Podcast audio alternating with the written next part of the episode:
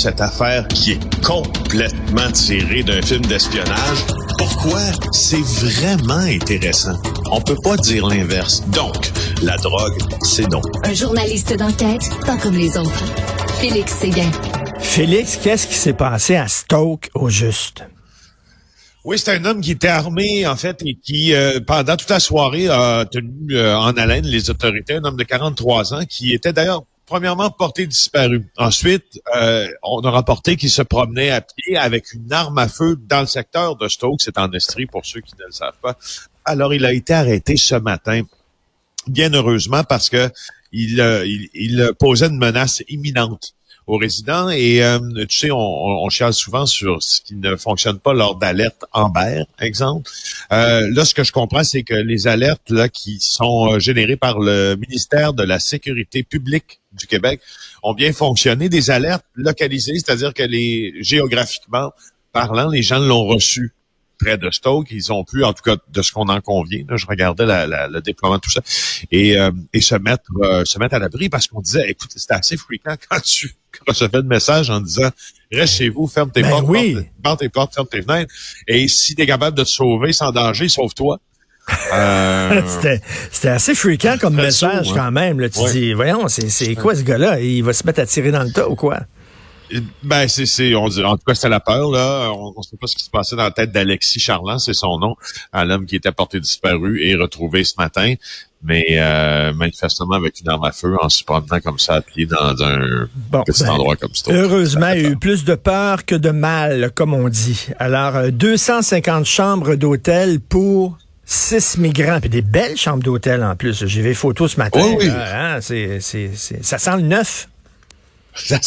Écoute, je vais t'en parler parce que je souligne aussi par euh, par cette, euh, cet énoncé le travail de Nora Lamontagne. Elle vient de joindre au bureau d'enquête.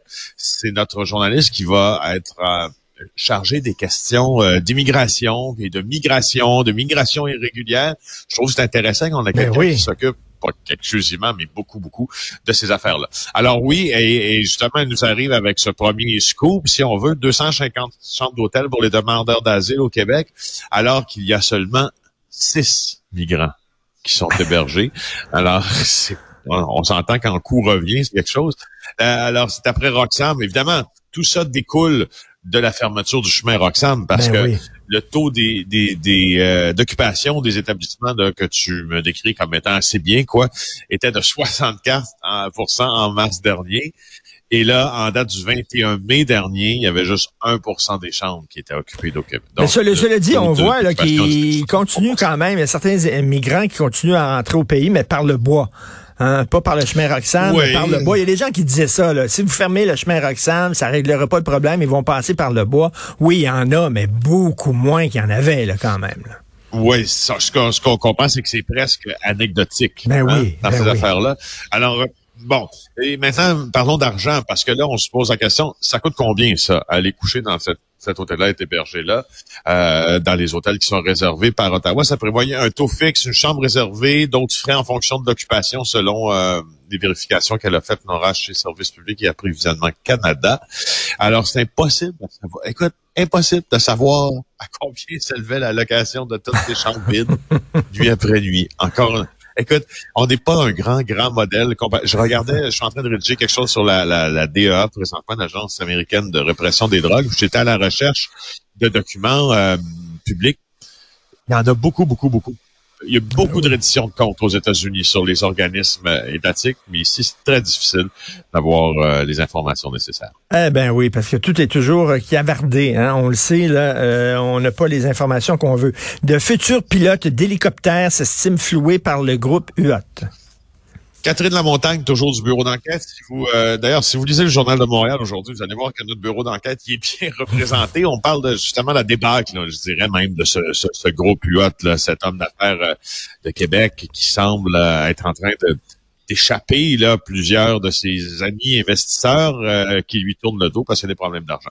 Alors, on a parlé de ses immeubles, on a parlé de ses maisons, on a parlé de ses projets et on a parlé de son argent. Mais là, on parle d'hélicoptères et du groupe euh, UOT parce que des, des, euh, des, Français, entre autres, qui avaient tout laissé là-bas pour immigrer au Québec pour suivre une formation qui disent qu'ils ont perdu 150 000 euh, aux mains de Monsieur euh, C'est 150 000 versés à l'école de pilotage Capital Hélicoptère, qui était une autre compagnie du groupe UOT euh, qui a fermé ses portes récemment.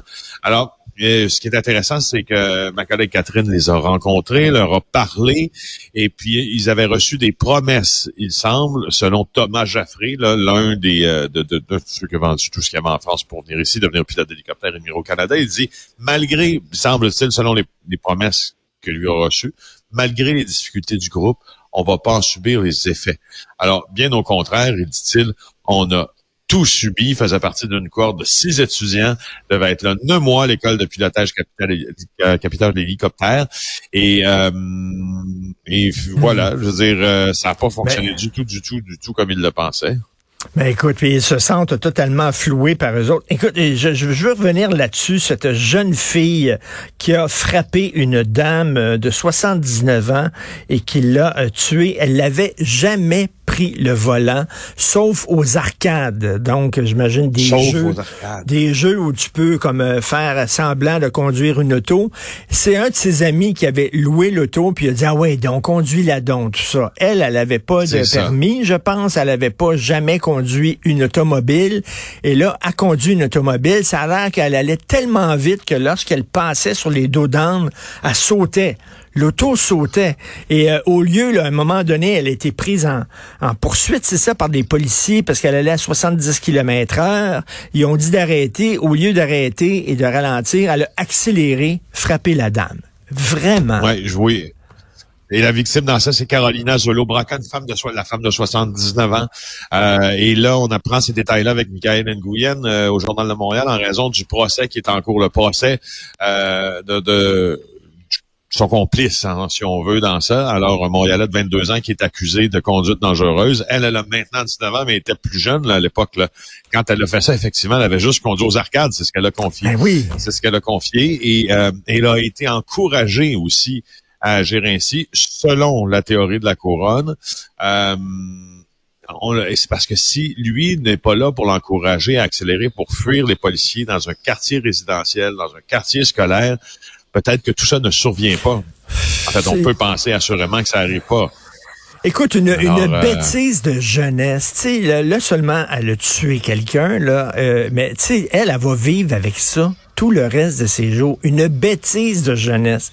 C'est quoi cette affaire-là de prendre le volant alors que tu n'as jamais conduit, même pas dans un stationnement, là? Rien.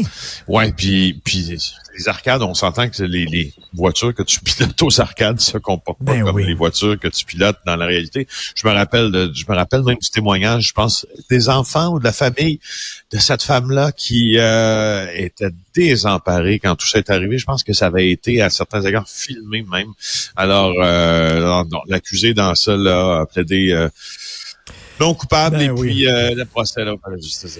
Écoute, en terminant, tiens, parlons culture rapidement. J'ai pensé à toi parce que Renaud est monté sur scène à l'Olympia. On dit qu'il n'y a absolument plus de voix. D'ailleurs, il essaie même plus de chanter ses chansons. Il parle. Il parle sur ses chansons comme un peu le faisait euh, Gainsbourg puis euh, Leonard Cohen. Ouais, ouais, il paraît que c'était très émouvant. Il a chanté une vieille tune là, quand j'étais chanteur. Lui-même disait, ah. je ne suis plus chanteur. Puis il a chanté ça quand j'étais chanteur ça a l'air que les gens pleuraient dans la salle. Écoute, c'est ben, super je touchant. Je vais aller regarder les extraits. Tout ben, je sais, moi, je l'avais vu ici, Renaud, euh, puis il y avait déjà plus de voix. Alors, j'imagine 15 ans plus tard. Non, mais quand même, on l'aimait bien quand même. Merci beaucoup, Félix Séguin. Tout à fait. À demain. Bonne journée. Salut.